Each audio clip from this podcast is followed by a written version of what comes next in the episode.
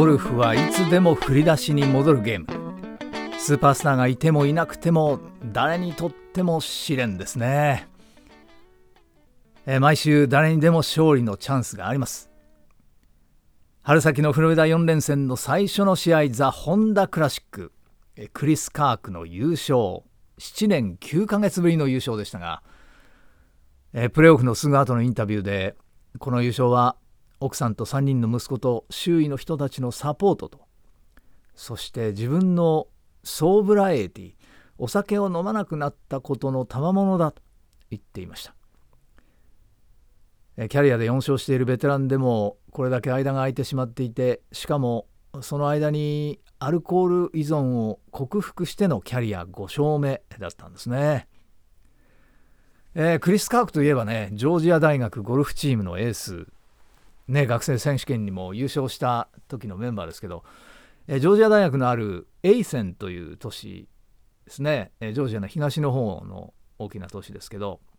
そのエイセンのちょっと南のワトキンスビルという町に住んでるんですけど42エーカーのねものすごい広い土地を持ってでそこに住んでるっていう話ですけどえ子供が生まれてからあのツアーで転戦する時にえ昔はあの試合中にはあの飲まなかったのにホテルで夜そのやっぱりプレッシャーでいたたまれなくなって飲むようになったと言ってましたね。で飲むと翌日は普通に過ごせるのに飲まないと不安でおかしくなりそうで結局飲んでしまう。でまあ二日酔いになるほどではなかったけど飲む量が増えていってで太ってきたんでビールはやめてワインにしてでそこからウォッカバーボンを飲むようになってえやめられなくなって、まあ、うつの症状も出て、え4年前になりますけどね2019年5月にもう自分ではコントロールできないと悟ってツアーを離れる決心をしてでまあアルコール依存から、ね、脱出するサポートグループがありますけどねそこでリハビリをしてでその11月にはもう早くも復帰してきたということですね。まあ半年のリハビリということになりましたけどあれはねあの私もあの実況してたんですけど11月のメキシコですよ。ユカタン半島マヤコバクラシック。えー、その時のノートひっくり返してみたんですけど、まあ、ブレンダン・トッドが勝った試合ですよ。バミューダでね、5年ぶりに勝って、1週置いて2試合連続優勝でしたけど、あの月曜日決着だったマヤコバ、ね、クリス・カーク復帰したんですけどね、でその時にね、クリス・カークが言ってたのは、まあ、あのもちろんこの復帰戦、好成績は期待しない、まあ、こう言うとおかしいけど、とにかくあの自分のキャリアが惨めなものに感じられないようにしたいんだと。試合でプレーするのがお仕事だって思ってた時期はあったけどもうそんなところには戻りたくない。いいプレーができなくて自分を責めるようなところへは戻りたくない、えー、そういうことっていうのはツアーの誰もが苦しむことなんだよね。だってことははっきりしてると。数字次第だ。好調な時とうまくいかない時ではみんなの態度が違う。自分自身も自分への態度が全く違ってしまうねえまあ、振り返りつつあるいは決意をにじませつつというようなインタビューからの抜粋ですけどね。まあそのそういうことをやめようということで復帰してきて、まあ、その試合はカット通過して33位タイでしたね、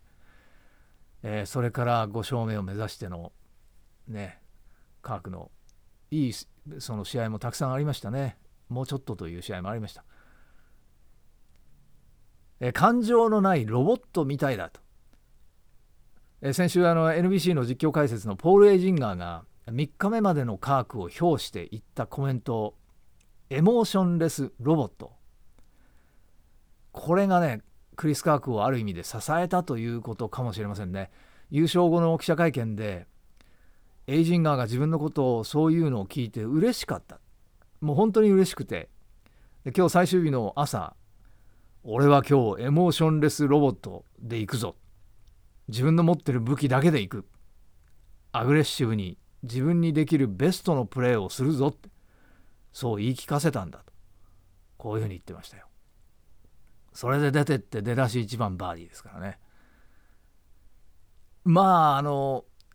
ねあの72ホール目最終ホールの2打目ね1打リードしてたんで刻むのかなと思いましたけどもう距離がね249しか残ってなかったしまあロボロボットになってね自分の持ってるショットでアグレッシブに自分にできるベストのプレーをするってことになれば当然2打目はもうグリーンへ打つことになったんでしょうけど池ポチャですよ。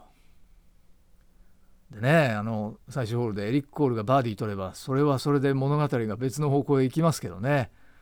まあコールの方もバーディー取れずカークはボギーで収めたんでプレーオフになりましたけどまあどうでしょうね見てる我々としては、えー、どっちのファンも、まあ、こういうのが優勝争いの面白さだなとどっかで感じながら見てたはずですけどね。ねリードしてたカークが72ホール目2打目グリーンを狙って池に入れてボギーになったんでエリック・コールとしては、まあ、プレーオフになったわけで、えー、優勝のチャンスが残って、まあ、救われたかもしれないわけですけどね。で救われたのはコールかというと実はまあ本当に救われたのはクリス・カークだったかもしれませんね。まあ結果が結果ですからそうなりますけどあのプレーオフ1ホール目のねティーショット左の林にと右の林に飛んでで2打目はもう刻むしかなくって選択肢が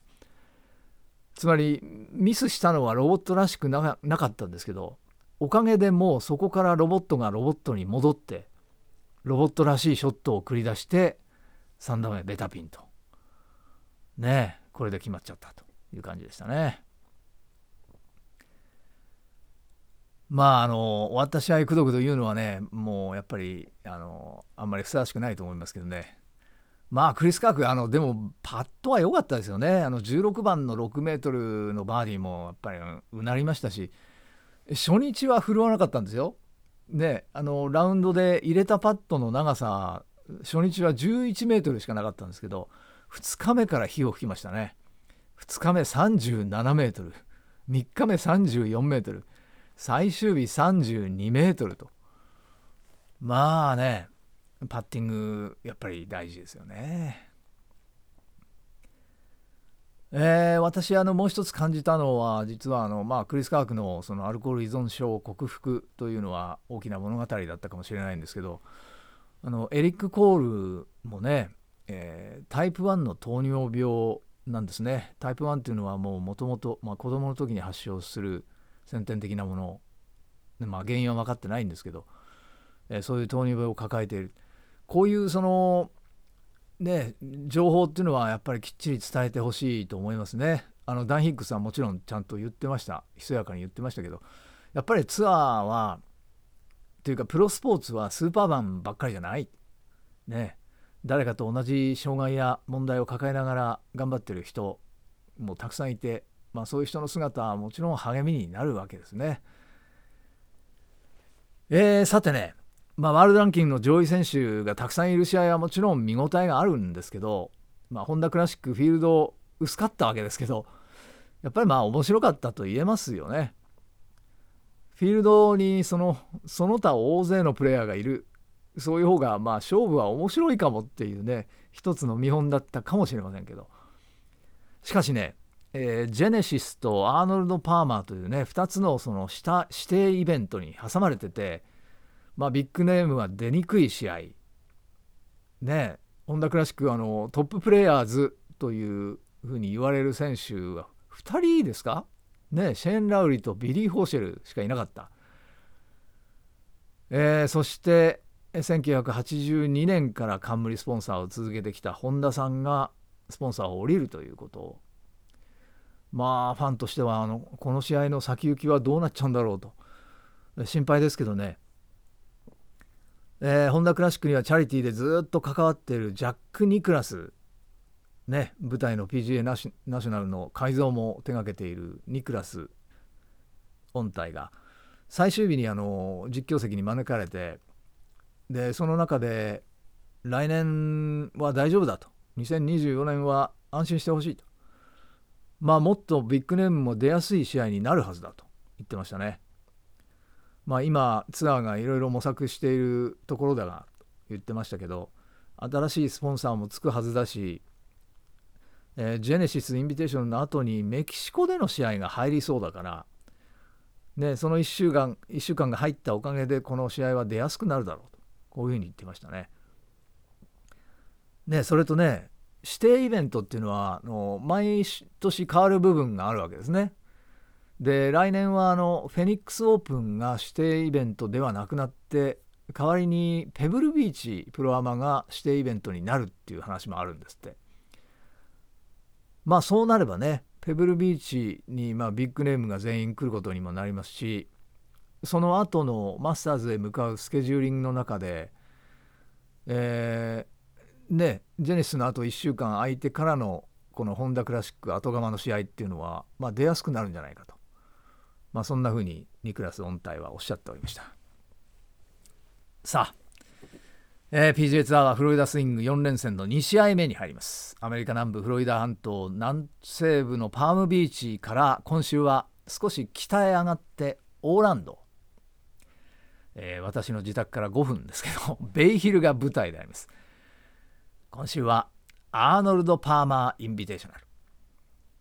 この時期のフロリダはね、まあ、風が吹くんですよ。でも先週珍しくね風が吹かない PGA ナショナルでしたけどね。すで、に今日まあ今月曜日の夜ですけどこのオーランド午後はもう風が吹き始めました。しかも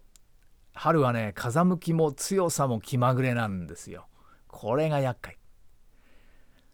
えー、ベイヒルは先週勝ったクリス・カークも来ます。もう指定イベントでビッグマネーですからね。そして赤杯のエリック・コールもスポンサー招待で出ます。コールのお父さんのボビー・コールさんもね近所ですからもう5分ぐらいですから今週は応援に来るでしょうね。先週はねプレッシャーかけたくないからということで行かなかったみたいですけどそれからお母さんローラ・ボーさんも今はねオーランドから引っ越しちゃいましたけど今週も応援にいらっしゃることでしょうね。あのニクラスさんがね34歳のルーキーエリック・コールに何かアドバイスをするとしたら何ておっしゃいますかって聞かれて Be yourself. 自分のままでやりなさいって言うよ。こんな風に言ってましたね。アーノルド・パーマーさんはねよくスイング・ヨア・スイング自分の持ってる自分だけのスイングをしなさいよ。こういうふうに言ってましたね。ゴルフは悩ましいですね。自分らしくやりたい。でも自分の壁は突き破りたい。答えは気まぐれな春風の中であります。ベタピンバイ小松またお耳にかかります。ごきげんよう。さあ名前を呼びましょう。ツアープロたちの見事なショットも高額賞金もゴルフが世界中に広がってオリンピックに復活したのも彼のおかげです。毎日の生活はチャレンジの連続。だから我々は彼の名前を呼ぶんです。どんなに苦しい局面でも決して試合を投げ出したりしなかった彼の名前。最後までベストを尽くす姿が私たちの心の中で永遠に生き続けています。アーノルド・パーマー。